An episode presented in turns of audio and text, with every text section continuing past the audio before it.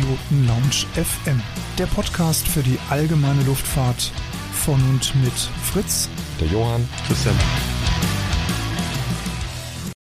Hallo und herzlich willkommen zu einer neuen Ausgabe der Privatpiloten Lounge, zu unserem kleinen Format. Hast du schon gehört? Ich bin Fritz, ich begrüße euch recht herzlich an den Podcast-Playern, freue mich, dass ihr uns wieder runtergeladen habt und begrüße auf der anderen Seite ganz herzlich den Johann. Grüß dich. Ja, vielen Dank, Fritz. Auch von mir ein herzliches Hallo, liebe Hörer und Hörerinnen. Ich habe euch heute einige News mitgebracht. Als erstes geht es um den Elektra-Trainer, ein Elektroflugzeug aus Bayern, das jetzt seinen Erstflug gemeistert hat. Wer uns, also die Privatpiloten-Lounge, bei der Aero besucht hat, hat neben uns einen interessant aussehenden gelben Flieger gesehen mit einer Mic-Kennung und dieser Flieger hatte eine ganz interessante, sehr spitz zulaufende Nase, in der ein relativ kleiner Elektromotor war. Dieser gelbe Flieger war der Elektra-Trainer des bayerischen Luftfahrtunternehmens Elektra Solar. Das Flugzeug hob letzten Donnerstag, also dem 1. Juli, erstmals im Memming ab und ein paar Runden in der Luft zu drehen. Das Flugzeug ist eigentlich ein Zweisitzer, durfte für den Erstflug natürlich nur alleine fliegen. Interessant sind die Daten zum Flugzeug. Und zwar hat der Akku eine Kapazität von 35 Kilowattstunden, was umgerechnet eine Reichweite von 300 Kilometern heißen soll. Und die Laufzeit sind ungefähr drei Stunden. Also das wäre ein ordentlicher Schritt. Ihr wisst ja, dass ich großer Fan der Velis bin. Mit der kommt man knapp 50 Minuten weit, bisschen drüber. Aber drei Stunden und 300 Kilometer wäre natürlich schon echt eine Ansage. Aber auch die, der Elektrotrainer ist hauptsächlich als Schulungsflugzeug gedacht und damit schafft man in 50 Minuten, also eine gute Flugstunde, dann innerhalb von 35 Minuten Ladezeit schafft man es dann, dass man wieder 50 Minuten fliegen kann. Also etwas, was im Flugschulbetrieb eigentlich ganz gut möglich sein sollte. Elektrosolar ist ein Unternehmen, das es schon länger gibt. 2012 haben sie die Elektra äh, One Solar vorgestellt, wo die Tragflächen mit Solarzellen ausgelegt waren und man eine Reichweite von 1000 Kilometern hatte. Also wirklich ein interessantes Flugzeug. Wie gesagt, hatte seinen Erstflug vor einer Woche, am 1. Juli und es bleibt spannend zu sehen, wie es damit weitergeht. Ich freue mich jedenfalls, dass es in diesem Bereich immer wieder neue Meldungen für euch gibt. Diese heutige Podcast-Folge wird euch präsentiert von pilotenbedarf.de. Einfach mal reinschauen. Die zweite Meldung, die ich für euch habe, ist für diejenigen, die sich gerade nach einer neuen Herausforderung umsuchen. Und zwar sucht der Flugplatz Langeoog einen neuen Betreiber zusammen mit einem neuen Gastronomen. Viele von euch wissen, dass Langeoog einer der beliebten Verkehrslandeplätze auf den ostfriesischen Inseln ist, mit Wangeoog, Jüst und Norderney sicherlich am meisten angeflogen. Die Zahl der Starts und Landungen 2019, also vor der Corona-Pandemie, lag bei 2950 und insgesamt sollen so 3700 An- und Abflüge am Flugplatz möglich sein. Es gibt gerade ein Verfahren, was man sich auch angucken kann auf der Seite des Rathauses von Langeoog. Dort findet man mehrere Informationen. Man findet aber auch Informationen, was bei dem vorherigen Pächter nicht so gut geklappt hat oder was die Probleme waren. Ihr habt noch Zeit bis zum 31. Juli 2022 und äh, euch dort zu melden. Und zwar könnt ihr eure Bewerbungsunterlagen an die info at sigma.de, also s-i-k-m-a.de schicken und Vielleicht habt ihr ja Glück und nächstes Jahr, wenn wir zum Beispiel unsere Fliegerreise mal nach Langeoog machen, könnt ihr uns dort einladen.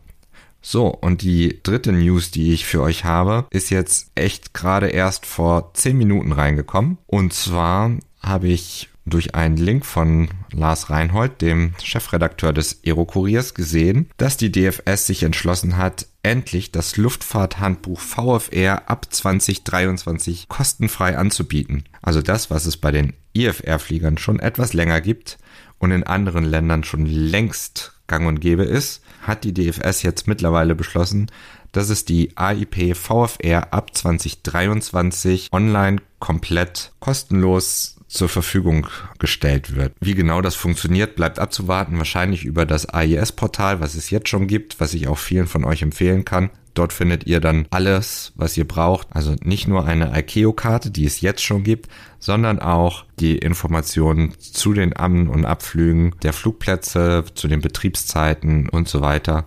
Alles, was ihr in der AIP VFR bisher nur über kostenpflichtige Abonnements finden könntet. Ein meiner Meinung nach längst überflüssig, äh, Meinung nach längst überfälliger Schritt und ich freue mich, dass die DFS jetzt endlich mal nachgezogen hat, wo es andere Länder schon längst haben. So viel zu den News. Jetzt erstmal wieder zurück an Fritz. Ich möchte heute mit euch mal ganz kurz über Sikorski sprechen. Bei dem einen oder anderen wird es jetzt sicherlich klingeln. Sikorski, das sagt mir doch irgendwas. Ja, genau. Hubschrauber. Igor Ivanovich Sikorski. So heißt er. Er ist geboren oder wurde geboren am 25. Mai 1889 in Kiew, damals im russischen Kaiserreich. Gestorben ist er am 26. Oktober 1972 in Easton, Connecticut. Und man kann ihn als einen russisch-ukrainischen und auch US-amerikanischen Luftfahrtpionier ansehen, denn er schuf die ersten viermotorigen Flugzeuge und damit hat er auch den Grundstein für die moderne Passagierluftfahrt gelegt. Er war nämlich auch als Konstrukteur des ersten flugfähigen Riesenflugzeuges zuständig oder hat es erfunden, der Ruski Vityas. Sehr viel bekannter sind aber natürlich auch seine Hubschrauber, die er dann gebaut hat. Wie bereits erwähnt, er stammt also aus dem damals russischen Kiew aus einer Arztfamilie. Sie haben ihm zu einer soliden Bildung verholfen. Er hat unter anderem in Paris studiert. Aber was ihn nie losgelassen hat, das waren die Hubschrauberfantasien von Leonardo da Vinci. Und natürlich kam dann auch noch hinzu die Literatur über Lilienthal und die Gebrüder White. In Paris, wie angesprochen, dort hat er damals sein Ingenieurstudium durchgeführt und als er dann nach Kiew zurückgekehrt ist, da musste er leider feststellen, dass das, was im Modell so einfach funktioniert, dass man das nicht einfach eins zu eins in Lebensgröße übertragen kann. Und anstatt mit den Drehflüglern anzufangen, hat er erstmal Flugzeuge gebaut weil die hat er nämlich schon in Frankreich fliegen sehen. Es geht eigentlich los mit der Sikorsky S1, die hat aber nur Rollversuche, mehr passiert da eigentlich nicht. Die S2, die er dann gebaut hat, die ist ihn dann beim zweiten Start zertrümmert, die hatte einen Unfall und erst mit der S5, die erweist sich als ein brauchbares Flugzeug, auf der er dann seine weiteren Modelle aufgebaut hat. Er ist nicht nur Konstrukteur, sondern er ist auch couragierter Testpilot und damit steigert er alle seine Fähigkeiten, sowohl im Flug als auch mit der Konstruktion, weil er testet seine Flugzeuge selber und kriegt dadurch raus, wo es eigentlich noch hapert. Mit 24 Jahren das ist sehr, sehr jung, übernimmt er als Chefflugzeugingenieur den äh, Posten der Vereinigt Russisch-Baltischen Eisenbahnwagenfabrik. Und im gleichen Jahr sitzt er dann auch gleich sogar am Steuer und testet die ersten Flugzeuge. Im Mai 1913 hebt dann das bisher größte Landflugzeug der Welt ab, eine viermotorige Bolschoi.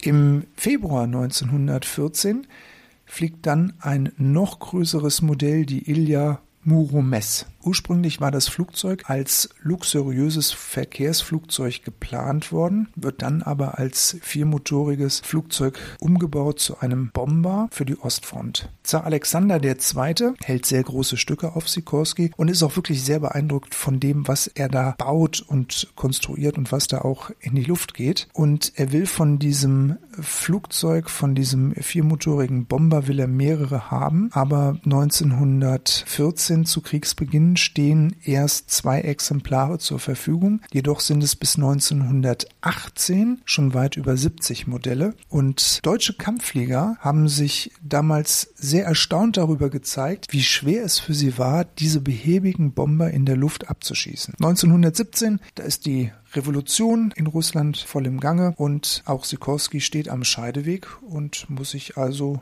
neu orientieren. Er entscheidet sich also dazu, in die USA zu emigrieren. Er spricht kaum Englisch und fängt 1917 dann komplett von vorne an. 1923 hat er sich mit einigen anderen russischen Immigranten zusammengeschlossen und gründet auf einer Hühnerfarm auf Long Island im Bundesstaat New York die Sikorsky Aero Engineering Corporation. Die Firma ändert dann noch ein paar Mal den Namen, ändert auch unter anderem den Firmensitz und schrammt das ein oder andere Mal auch ziemlich oft am Bankrott vorbei. Die Zeitgenossen, mit denen Sikorsky dann zu tun hat, sind von ihm immer sehr angetan. Er ist ein äußerst höflicher Mensch, er ist ruhig, er ist sehr gelehrsam. Es ist so diese typische alte russische Schule, die er mitbringt. Und eine ganze Zeit lang bleibt auch das mehrmotorige Flugzeug eigentlich sein Metier, in dem er sich ausprobiert, das er konstruiert, das er auch immer wieder in die Luft bringt. Die unterkapitalisierte Firma, die arbeitet mit improvisierten Werkzeugmaschinen. Sie verwenden V8-Triebwerke vom Typ Hispano Suiza. Das sind Restposten aus Kriegsproduktionen, aber das Ergebnis, das heißt S29A. Das ist eine Zweimod für Fracht und Passagiere und das A steht für America. Der Erstflug war im Mai 1924 und Sikorsky fliegt das Flugzeug selber. Jedoch endet das Ganze auf einem Golfplatz mit einem Kopfstand. Es kommt ein stärkerer Liberty-Motor rein und der erweist sich für die S29A als der erhoffte große Wurf.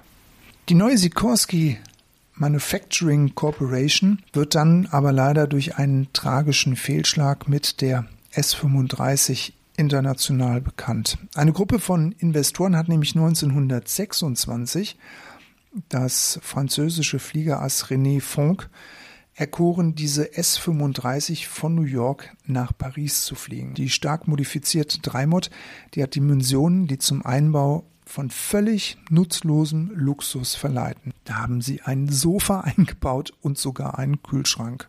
Ja, und kurz vor dem Start, am 21. September 1926, stellt man Übergewicht fest, aber nicht irgendwie 200, 300 Kilo, sondern 1,8 Tonnen zu viel bringt das Flugzeug auf die Waage. Neben Funk sind noch ein Co-Pilot und auch ein Funker und ein Mechaniker an Bord. Und der Name Sikorsky steht in großen Lettern am Flugzeug. Sikorsky ist an diesem Tage auch leider Augenzeuge dieser Tragödie, denn dieses hoffnungslos überladene Flugzeug setzt sich in Bewegung. Es ist ein Spornradflieger und schon an der ersten Bodenwelle auf diesem holprigen Roosevelt Field bei New York fallen die Zusatzräder ab. Der Sporn setzt auf und bremst und hinter einem kleinen Abhang endet dann die mächtige S-35 in einem Feuerball. Tragisch an der ganzen Sache ist, dass nur der Pilot Fonck und sein Co-Pilot mit dem Leben davonkommen. Ja, und wie man sich natürlich vorstellen kann, ist das natürlich für Sikorsky der schwärzeste Tag seiner Karriere. Dieses Unglück ist auch fast das Aus für Sikorsky Corporation. 1927 schließt sich dann aber Sikorsky mit der Firma Panem zusammen und baut mehrmotorige Flugboote und Amphibien. Die Zusammenarbeit zwischen Sikorsky und Pan Am dauert bis 1942. Auch in dieser Zeit baut Sikorsky sein letztes Flächenflugzeug und widmet sich dann endlich der Ambition, sich den Hubschraubern zu widmen. Und das ist dann das neue Kapitel in seiner Firmengeschichte. 1957 zieht sich Igor Sikorsky dann aber aus dem operativen Geschäft zurück. Er bleibt aber weiterhin beratend für seine Firma tätig und er erlebt fast sogar noch das 50-jährige Bestehen seiner Firma, die 2015 in Lockheed Martin dann aufgegangen ist.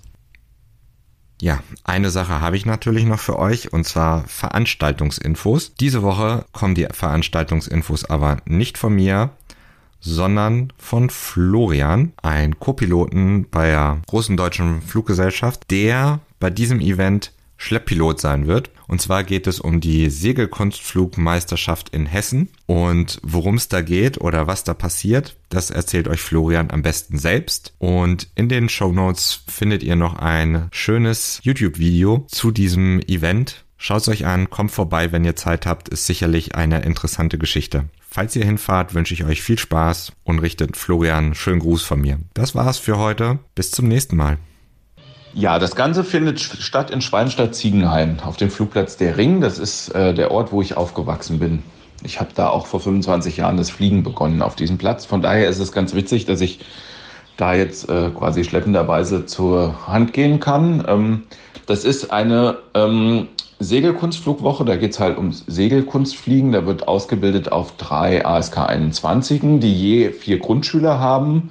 Und für diese vier Grundschüler äh, oder insgesamt zwölf Grundschüler stehen acht Fluglehrer zur Verfügung und eine Trainerin, die Tine. Die ist in Segelkunstflugkreisen weit bekannt in Deutschland. Ihr Sohn Moritz, der ist auch bekannt, der hat mal ich glaube, Bronze, Bronze bei der WM geholt. Der ist dieses Jahr das erste Mal als Trainer dabei. Ähm, da werden halt Grundschüler ausgebildet drauf. Die werden in dieser Woche von, ich versuche das erste Mal Looping zu fliegen, bis ich kann das alles so weit, dass ich eine Prüfung ablegen kann, ähm, trainiert.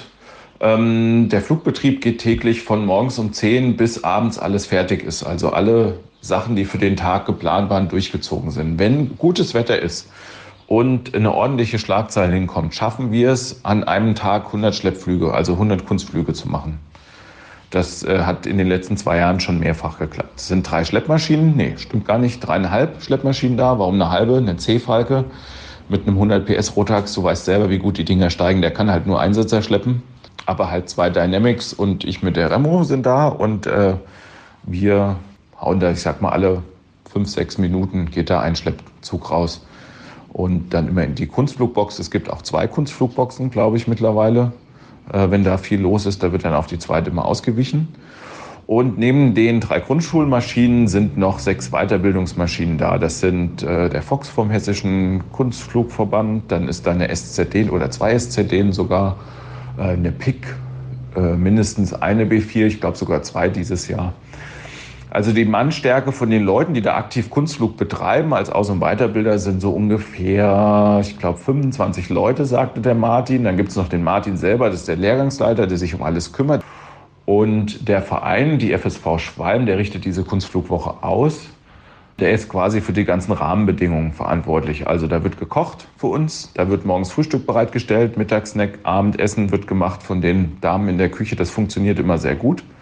Ähm, es wird natürlich auf dem Flugplatz gezeltet und der Verein steht quasi dahinter und organisiert das alles. Das geht los am 24. abends wird zusammengekommen. Der Flugbetrieb findet statt zwischen dem 25. und dem 30. Man kann von außen gerne dazukommen und gucken, also Fußgänger wie auch Flieger. Ähm, man muss halt wissen, das ist ein Segelfluggelände, also man darf mit einer Eco-Klasse nur mit Ausnahmegenehmigung des Regierungspräsidiums Kassel da landen. Mit einem Motorsegler ist das kein Problem, da darf man einfach so da landen. Man sollte sich aber vorher anmelden. Das ist der Flugleiter, da ist natürlich heftigst Flugbetrieb und da gibt es dann auch ein Sperrgebiet. Es wird ein Notem dazu veröffentlicht, was auch manche Leute einfach missachten und da durch die Kunstflugbox durchfliegen. Es wäre schön, wenn man sich, wenn man von außen kommen will, man ist herzlich willkommen, aber man sollte sich doch bitte anmelden. Und das Ganze endet natürlich dann Samstagabend mit der obligatorischen Party, äh, die da zur Verabschiedung gemacht wird. Dafür müsste man sich auch anmelden, dass genug Essen für alle da ist.